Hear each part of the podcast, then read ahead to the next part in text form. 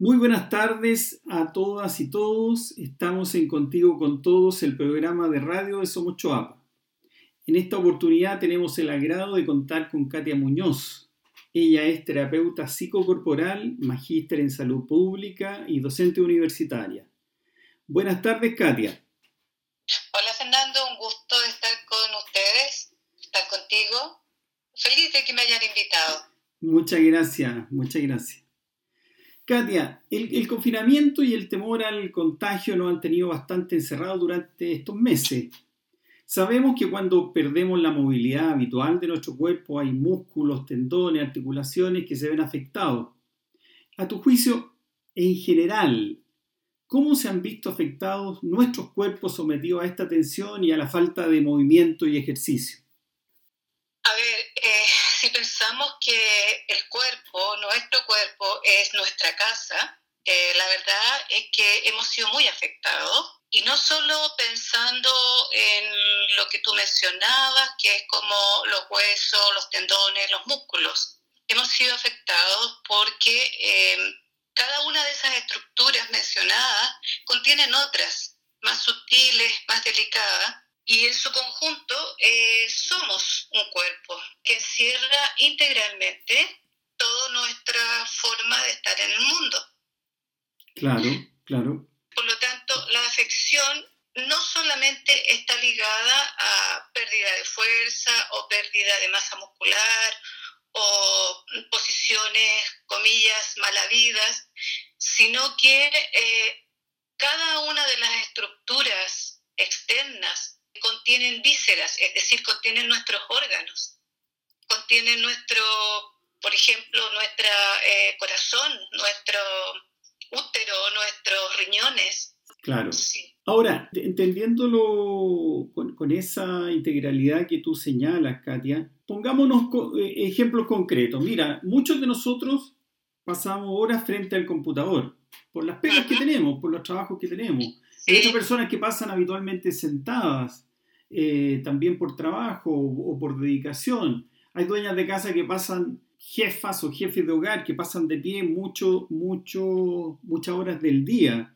Entonces, por ejemplo, ¿qué pasa con nuestra columna vertebral cuando no la ponemos en movimiento? ¿Qué, qué dolencia nos puede acarrear esto? Mira, las dolencias desde el punto de vista de nuevo mecánico pueden ser múltiples, ¿no? Porque la columna tiene eh, a su haber el desafío de flexibilizarse. La columna es un conjunto de huesitos articulados que se va adaptando a distintas posiciones. Eh, sin embargo, el tema es que nuestra columna está, por decirlo así, hecha para la posición bípeda y para eh, la exploración. Está hecha para mirar hacia el frente y caminar. O sea, si nosotros lo miramos en términos de evolución de los seres humanos, eh, la columna está concebida para adaptarse a los vaivenes, como un tronquito, como un, tronco de un árbol, a los vaivenes del, del tiempo, del clima, del camino. Por lo tanto, cuando permanece mucho tiempo en una sola posición, sin duda que se adapta. Y lo que termina sufriendo no es precisamente la columna, sino que el grupo muscular que está alrededor. Y eso se transforma en lumbalgia, se transforma en tensiones en la espalda, se transforma en dolores de cabeza. Ese dolor de, de músculo encierra otros dolores. La tensión en sí encierra otros dolores que tienen que ver con lo que estábamos, lo que te mencionaba antes, eh, los órganos y también sentimientos. Por lo tanto, estar quieto en un lugar y sobre todo obligado o confinado es una situación absolutamente antinatura. Ya, ya, Y el cuerpo se adapta, el cuerpo es, es, maravilloso nuestro cuerpo y se va a adaptar a cada uno de los requerimientos que hagamos, pero se va a quejar. Entonces el problema no es la queja, el problema no es ese dolorcito, el problema es que no estamos considerando esta estructura, la estructura, ¿para qué la tenemos? ¿Qué hacemos, digamos, en contra de la naturaleza de esta estructura. O sea, un dolor en la columna podría ser simplemente un síntoma que esconde algo, algo, algo mayor. Exactamente, exactamente. Desde el punto de vista con que eh, por lo menos yo miro esto, es un síntoma. Ahora, para que la columna se resienta, tiene que haber una sistematicidad, es decir, tiene que ser recurrente una mala posición o por ahí una carga emocional o por ahí un problema eh, neurológico no detectado. ¿ya? Te digo neurológico porque eh, también por las vértebras salen terminaciones nerviosas que, bueno, movilizan eh, las piernas, qué sé yo, los brazos. Entonces, también puede ser ese dolor un síntoma que, que, estando en la vida común y corriente, digamos, del esfuerzo, del trabajo habitual, no lo habíamos detectado. Y que precisamente el confinamiento nos hizo escuchar al cuerpo de otra manera. Claro, claro, claro. Ahora, Katia, en, en el caso de nuestros adultos mayores, uno puede entender que por la edad vamos acumulando determinados dolores, incluso nos vamos acostumbrando a algunos dolores. Pero también es cierto que el estar en la casa, muy encerrado, sin salir, sin caminar, en el caso de los adultos mayores también este, este, este encierro o sedentarismo también tiene determinadas repercusiones, ¿no? Que son, que van en la línea de lo que ya nos ha adelantado. Sí, sin, sin duda. Ahora, eh, lo, lo, que pasa con los adultos mayores, bueno, vamos a definir adultos mayores, eh, no sé, en, una, en, un rango más o menos amplio, porque yo diría que hay mucha gente de tercera edad que, no tiene ningún problema y que está trabajando y qué sé yo. Pero adultos más mayores, digamos, sobre los 70 años, como bien dices tú, ya trae una secuela de esfuerzos, ya trae como haberse, eh, como, no sé, de alguna manera adaptado a ciertos dolores, especialmente en mujeres. ¿Ya? Las mujeres se acostumbran, comillas, y perdónenme todas las mujeres a quienes quiero mucho, eh, porque yo soy mujer también, como que nos acostumbramos a sufrir. Entonces, eh, hay dolores que son históricos y que no los hemos, eh, no le hemos tomado el peso porque, bueno, si, estamos viejos. Pero entonces, en este periodo, eh, esos dolores se sienten más porque todo está más silencioso. tenemos menos movimiento, se sienten más y se agregan otros que tienen que ver con que si me dejo de mover, dejo de mover la articulación, y se rigidiza la rodilla o se rigidiza el codo o se rigidiza la muñeca y eso hace que el músculo se atrofie, entonces cuando lo quiero mover no solamente me duele eh, el hueso, sino que me duele el músculo. Entonces es una sumatoria.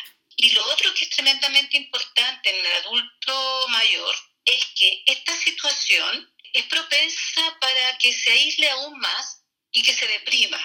Entonces se confunde y si tú lo invitas a salir, por ejemplo, te va a decir estoy cansado o puede decir no tengo ganas. Eh, y entonces se confunde eh, esta especie como deprimento eh, físico con una leve baja del ánimo. Mm, claro. Y, ahí, entonces tenemos eh, de nuevo la unidad mente-cuerpo o lo integral o qué sé yo. Entonces hay que estar súper atentos con los adultos mayores. Ahora yo creo que no hay nada que enseñarles a los adultos mayores. Tienen, como te dije antes, una escuela de adaptación a sus síntomas, a sus dolores. Y lo que habría que hacer es ayudarlos a expresarlos, aunque sea una lata para los que escuchan, ¿ah? Te entiendo.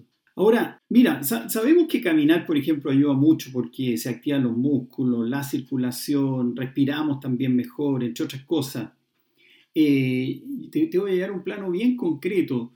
Tú en general, ¿qué recomiendas como activación del cuerpo? Eh, no te estoy diciendo ejercicio así concreto, bueno, si tienes algunos también, pero cuánto, si, si todos quisiéramos, muchos quisieran, muchos auditores que nos están escuchando, quisieran, ah, ya, pero denme alguna pista, díganme qué tengo que hacer. Yo no me he movido durante varios meses o he pasado muy encerrado en la casa. ¿Qué podrías recomendar tú? Es como buscando un ritmo, buscando la sensación, buscando el olor, buscando los colores, buscando el horizonte o buscando eh, la puesta de sol o buscando el amanecer. O sea, en contacto. Yo te diría que eh, no en contacto con el objeto, sino como parte de la naturaleza. Estamos en una época muy linda, sobre todo en la zona en que nos están escuchando, en que hay mucho pájaro, hay mucho árbol floreciendo, hay muchos colores ambientales. Entonces es importante que las personas lentamente aumenten su ritmo, si es que lo quieren. ¿Ya? Sí. Y lo otro que es de un punto de vista mecánico, pero no banal, es que pisen bien. ¿Ya? A veces nuestros adultos mayores y también muchas personas, o porque están con sobrepeso o porque están muy apurados, no pisan con el pie totalmente. Entonces, que pongan algo de eh, voluntad y conciencia en cómo pisan. Y ahí entonces se entra en una especie como de, no sé, de movimiento o de meditación en movimiento. Ya. ¿Eh? Y ahora finalmente, Katia, eh, bueno, sin, sin ser alarmista, porque lo que queremos es acá poner más bien un tono de optimismo en todo lo que hacemos, eh, y, eso buscamos con el programa. Pero también sabemos que tenemos que preocuparnos. Entonces, si no nos preocupamos de nuestro cuerpo, de hacer ejercicio, de ponernos en este tono que tú nos señalas ahora, que en el fondo caminar, pero estando en contacto consigo mismo, mirando la naturaleza, escuchando la naturaleza y escuchando nuestro cuerpo también. Hay algunas enfermedades que se pueden hacer presentes, ¿no? Yo, yo te lo planteo solo como para tenerlo en cuenta, o sea, esto no es pura poesía, hay que mover el cuerpo, porque si no pueden venir algunas dolencias. ¿Qué, nos podrías decir sobre eso? Bueno, aparte de, de, lo que te decía, como de ir explorando, caminando, eh, hay cosas que son muy sencillas de hacer eh, y que son muy estimulantes, ¿no? Cualquiera sea la edad que tengamos, es muy estimulante bailar y cantar, las dos cosas juntas. Eh, esas actividades que son, que son como atávicas, ¿ya? representan un movimiento de todos los flujos internos y también de la respiración. Entonces, pueden bailar vals, pueden bailar bolero, cumbia, cha-cha-cha, eh, no sé, cueca, lo que sea, pero poner la radio bien fuerte y atreverse a entrar en un ritmo. Tú tienes muchas razones que las enfermedades pueden aparecer, eh, de hecho, no es que aparezcan ahora, ¿ya? Estaban a punto. Solo que este silencio o como esta especie como de, de nube que nos cayó encima hizo que estuvieran larvadas y cuando empezamos el desconfinamiento pueden aparecer. Eso es lo que muchos internistas y médicos temen, ¿no? Que en la larva no haya aparecido nada, pero que ahora sí van a aparecer los moscardones. Entonces, entonces eh, el cuerpo habla y el cuerpo habla también a través de las enfermedades. No le tengamos tanto miedo a que aparezca la enfermedad. Yo creo que es mucho peor que no aparezca, porque, porque la enfermedad es un camino a resolver. Entonces, aparte de lo que te estoy diciendo, que, es algo fácil cantar, qué sé yo, moverse, activarse, eso le va a dar eh, ánimo a la persona, van a estimular las endorfinas, eh, qué sé yo, y caminar dentro de la casa y hacer, eh, qué sé yo, los movimientos habituales, amasar, eh, barrer con un poquito más de, fuerza o barrer con ritmo, la el, el, hombre que está haciendo eh, algo, no sé, martillando, que lo haga con música. De hecho, mucha eh, gente de la construcción lo hace así, porque se está estimulando lo locomotor, lo auditivo, lo sensorial, ¿ya? Y eso es como globalizar en una acción, como globalizar y activar mucha parte, muchas partes de nuestro cuerpo. Perfecto, perfecto. Muchísimas gracias. Katia Muñoz, muchísimas gracias por acompañarnos hoy día en el programa. Bueno, muchas gracias a ti y espero que haya servido lo que hemos estado conversando. Un abrazo grande a todos los que nos escucharon. Muchas gracias por su atención. Muy buenas tardes, soy Fernando Díaz de Somos Choapa. Hasta la próxima semana.